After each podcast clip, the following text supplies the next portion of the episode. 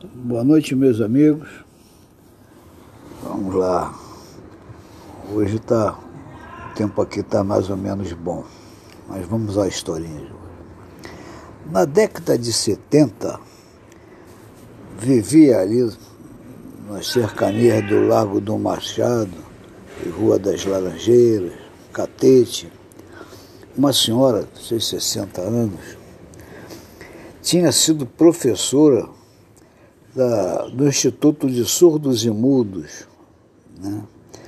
e diziam que era muito rica, a família também de bens, proprietárias de grandes imóveis ali no, na zona sul do, do, do bairro. E ela vivia com umas roupas enxovalhadas, doadas por outras pessoas, ela nunca comprava nada. Diziam que tinha muito dinheiro.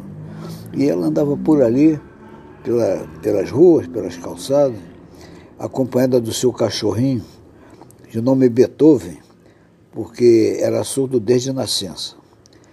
Ela botou esse nome nele. E não comprava de ninguém, entrava nas lojas, queria que ser chamada de senhorita, e dinheiro dela ninguém via. E ela passava sempre lá na loja que eu trabalhava, olhava a vitrine, olhava para a gente, mas ninguém se atrevia a atendê-la, porque era perca de tempo, né? Ela não, não ia comprar mesmo.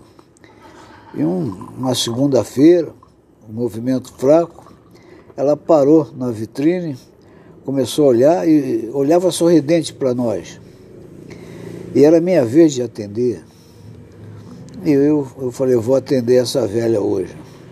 Aí um colega meu falou, se você conseguir vender para ela, eu pago duas saladas mistas para você. A de hoje e a de amanhã. Eu falei, eu vou vender para ela. Duvida, ninguém consegue vender para ela. Ela não compra de ninguém. Então eu me aproximei dela e. Bom dia, senhorita. Ela gostava que a chamassem assim, senhorita. E já escolheu? Ela falou assim: olha, eu quero aquele, aquele, aquele ali, aquele ali.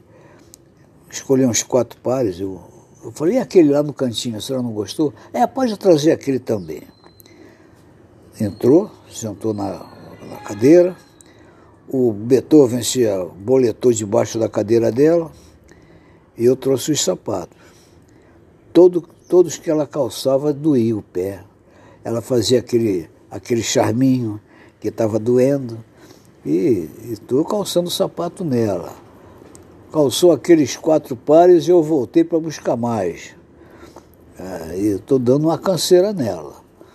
Aí, numa que ela, que ela foi para a beira do espelho para ver o efeito do calçado, eu dei com um salto devagar no focinho do Beethoven e ele saiu desabalado da carreira da loja.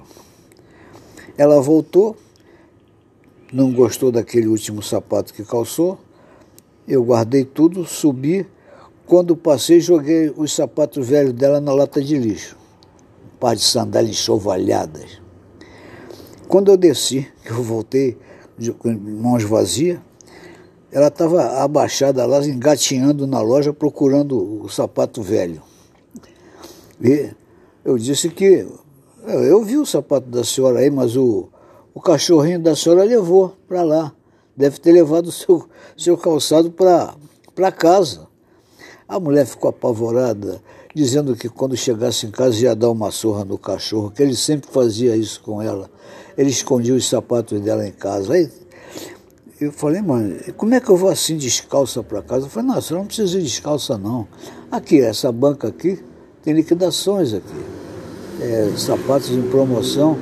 Essa sandália de dedo aqui, por exemplo, ela, ela é o seu número. Custa 10, 10 reais. Era 10 cruzeiros na época. Ela hesitou, hesitou, mas calçou a sandália. Eu vou levar essa. Eu falei, ganhei as saladas.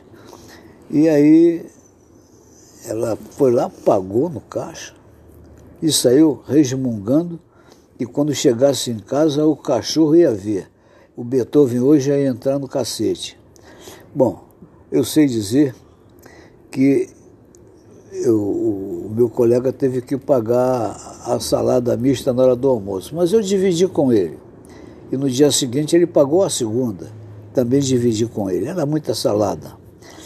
Então, meus amigos, é, é essa daí que eu consegui fazer para vender um par de sandália, aquela sovina que nunca comprava nada de ninguém. Então, foi uma vitória. E eu quero parodiar Machado de Assis, ao vencedor as saladas. Boa noite, que tudo corra bem com todo mundo.